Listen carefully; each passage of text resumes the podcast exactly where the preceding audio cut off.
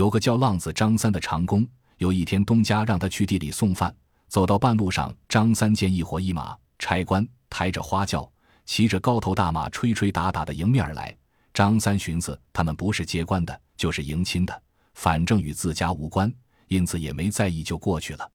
但等他从地里回来，到了家里一看，只见爹娘哥嫂都坐在家里哭哭啼啼，心里觉得纳闷。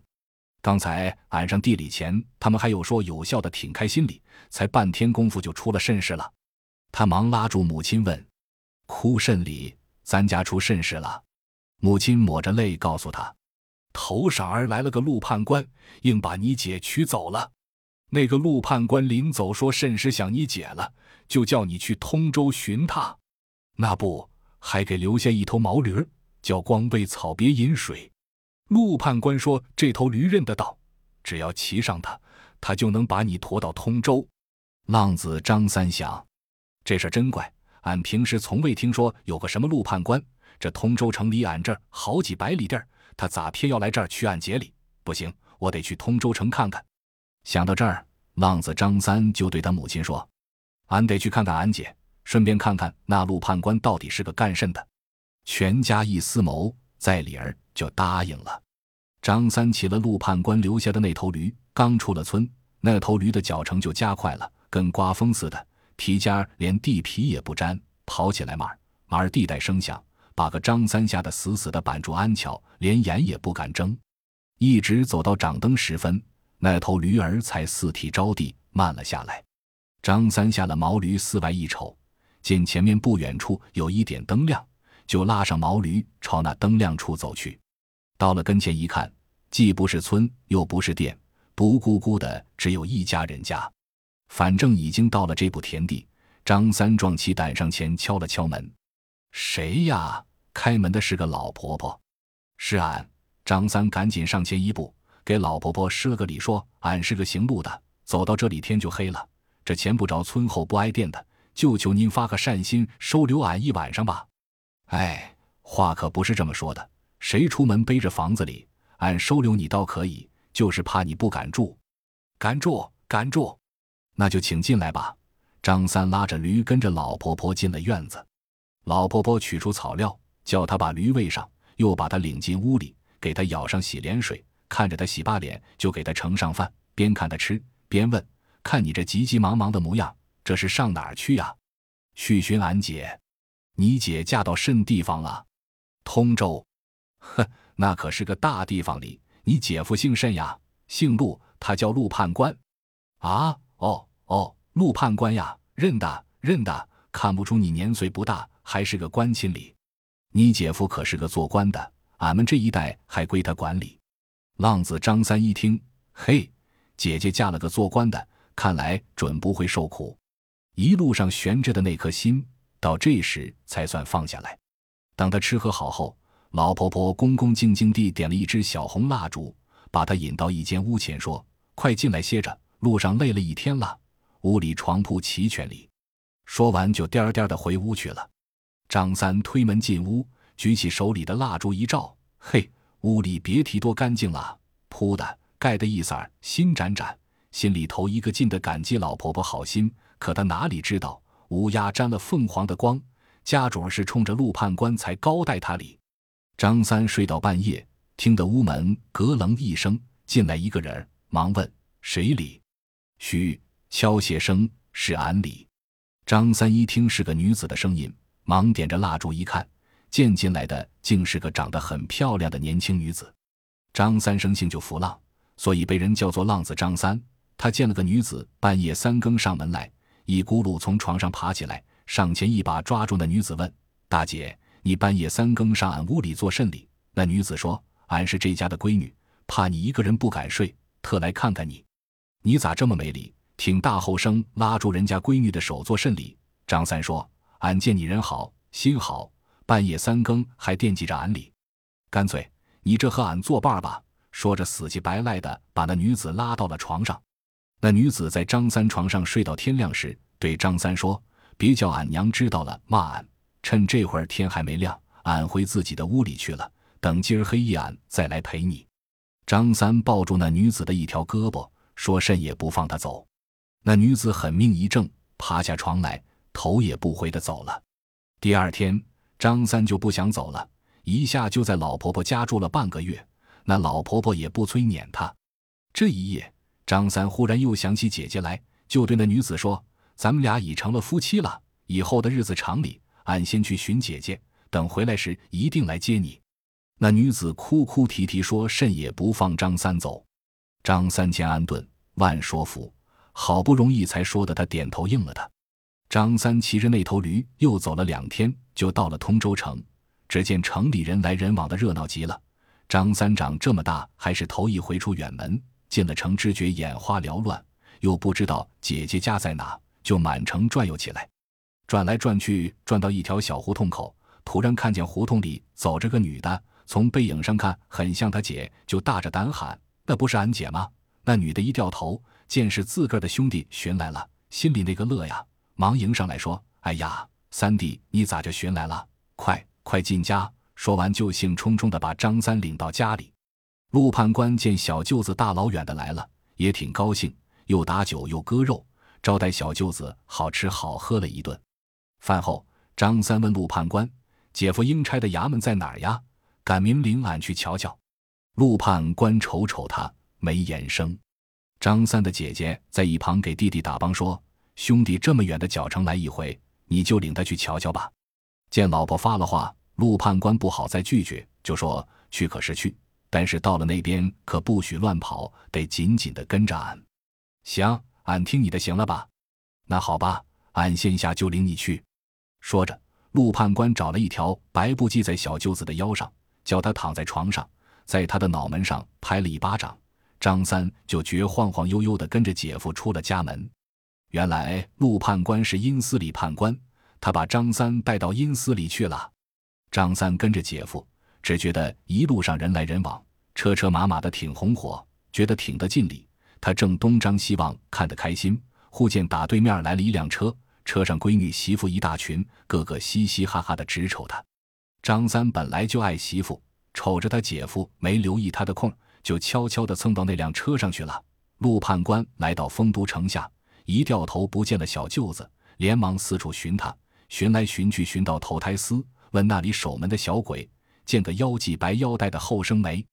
见了，刚刚投胎转了猪，在通州某某家里。陆判官一听，转末回头顺原路就往回跑，跑到通州某某家问：“你家的母猪下崽了？刚下完，有个白系腰的吗？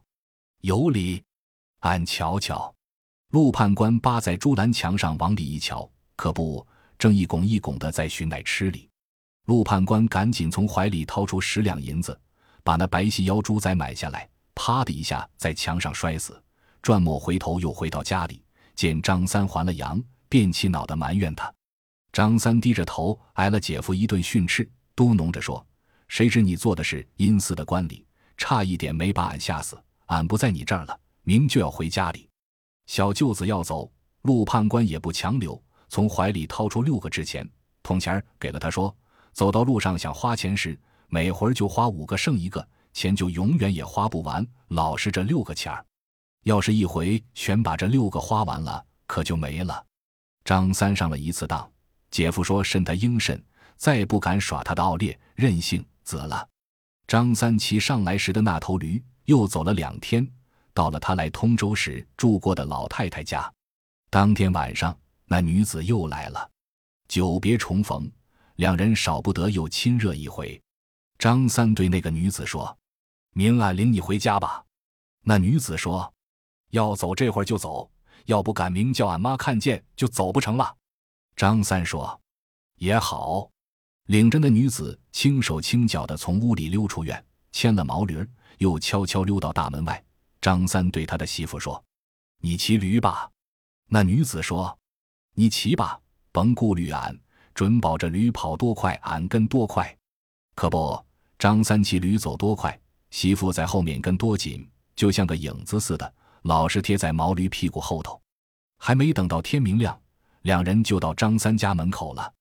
媳妇对张三说：“你先回去跟你爹妈说一声，他们要是愿意要俺做儿媳妇，就出来接俺；要是不愿意要俺，俺就还回家去。”张三没法只好自个头里先进了家门。他把爹娘哥嫂全从床上喊起来，跟跟巴巴，咋起咋落，把事情和全家人一说，全家都挺高兴，亲叹了，是办了，还白捡了个媳妇，还是老三能干，一家人都欢天喜地的迎出来，把三媳妇接进家。自从老三家的进了门，大嫂子凡事都多长了个心眼，处处不肯落在老三家的后面，事事都要和老三家的比着来。老三家的带花他带花。老三家的茶脸，的茶脸一样也不落后。日子一长，他发现自己有两点比不过老三家的：一是不论他起多早，也没老三家的起得早；二是甭管他的头咋样梳，也没老三家的梳得光。大嫂心里觉得奇怪。有一天，他一夜没睡，不等鸡叫，就悄悄从屋里溜出来，提气儿，轻手轻脚地摸到老三家窗户底下。用舌尖把窗户纸舔了个窟窿，朝里一瞅，只见老三家的正把自己的后脑勺摘下来，用舌头舔头发里，舔光溜后又安了上去。大嫂瞅到这个场面，身子吓得比面条还软里，尿了一裤裆还没觉摸到里。她抖抖索索，好不容易才爬回自己的屋子里，一进门才喊了声“妈呀”，一头栽到炕上就没起来。自打那回。大嫂一场大病，害了三个月，才算将将下了炕，险乎乎吓死。又过了半年，有一夜，张三媳妇对张三说：“俺姐怀了身孕，有些话也该让你明白明白了。其实俺不是人，原本是个木魂鬼，只因待见你长得俊，心眼活泛，才跟了你。但俺终究是个木魂，最怕血腥气冲。俺一坐月子就要吃人了，所以等俺坐月子那天，只要俺把孩子一生下。”你就用劲在俺的后脑勺上砸一拳，俺的后脑勺就掉下来了。半个时辰不给往下安，俺就死了。俺死后，你把俺的梳头家伙和首饰用一个罐装上，埋在俺坟头旁边。张三听了，以为他媳妇逗他，咋也不信。媳妇见状，只好把自己的后脑勺摘下来让他瞧，又说：“到时你千万别手软，要不然俺被血气一冲，先吃孩子后吃你。”然后还会把咱全家和全村的人全吃光的，那样就坏了。你千万要记牢，要用劲儿砸。张三含着泪点点头。媳妇见状，抱着他说：“你真好，俺下辈还和你配夫妻哩。”又待了几个月，张三喜好就坐了月子，生了个大胖儿子。张三等孩子一落草，抬手一拳就把媳妇的后脑勺砸了下来。不到半个时辰。媳妇就死了，张三抱着媳妇的尸首大哭一场，把媳妇埋了，并按照他的嘱咐，把他的梳头家伙和首饰全装到一个罐里，埋在他的坟旁。一晃就是十八年，张三的儿子长成了后生。张三给儿子定下了媳妇。娶亲那天，邻居家的一个十七岁的哑巴闺女突然会说话了，她跑到张三家前院里，拍着巴掌，接连蹦得高高的。哈哈大笑说：“俺儿娶媳妇了，俺儿娶媳妇了！”前来贺喜的乡亲都笑话他。有人问：“你连星主还没找下里，哪来的儿呢？”十七岁的姑娘指着张三的儿子说：“这不，俺的儿不在这儿吗？”哈哈哈！那人仰天大笑：“你才多大年岁？人家多大年岁？你不过才十七岁，人家今年已经十八岁了呀！那姑娘，你甭管，你把主家给俺找来。”那人把张三找来。姑娘一见张三，马上扑到他的怀里说：“俺的好三郎，这些年来可苦了你了。你一个男人家，又当爹又当妈的，不但把儿子拉扯成人，还给他娶了媳妇。俺这个当妈的可真感激你了。”这一来，张三可真好比土地庙着火慌神了，忙把那姑娘推开，说：“你这孩子今儿是咋了？按街坊辈分，你还叫俺叔礼，快起来，看叫人笑话。”那姑娘说：“俺就是你媳妇儿。”若要不信，你去坟头上把俺的首饰罐刨回来，叫街上叔叔大爷们做个证。你把俺眼睛蒙上，俺要说错一件，就算俺蒙你了。这行吧。众人也催张三，张三这才迟迟疑疑去坟头把罐子挖回来。众人把那姑娘眼蒙上，又推到里屋，这才把罐里的首饰倒在街门道里，一件一件全验清了，才进屋问那姑娘罐里都有甚东西。姑娘一一报出。竟然一件不错，众人这才信以为实，就一哄去那姑娘家向她父亲提亲，要她把闺女嫁给浪子张三。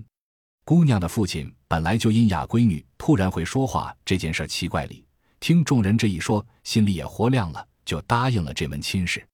于是张三和儿子同时拜堂，同日成亲。老了还当了一回新女婿。妈十七个儿十八，媳妇跟婆婆一般大。这首歌谣说的就是这件事儿里。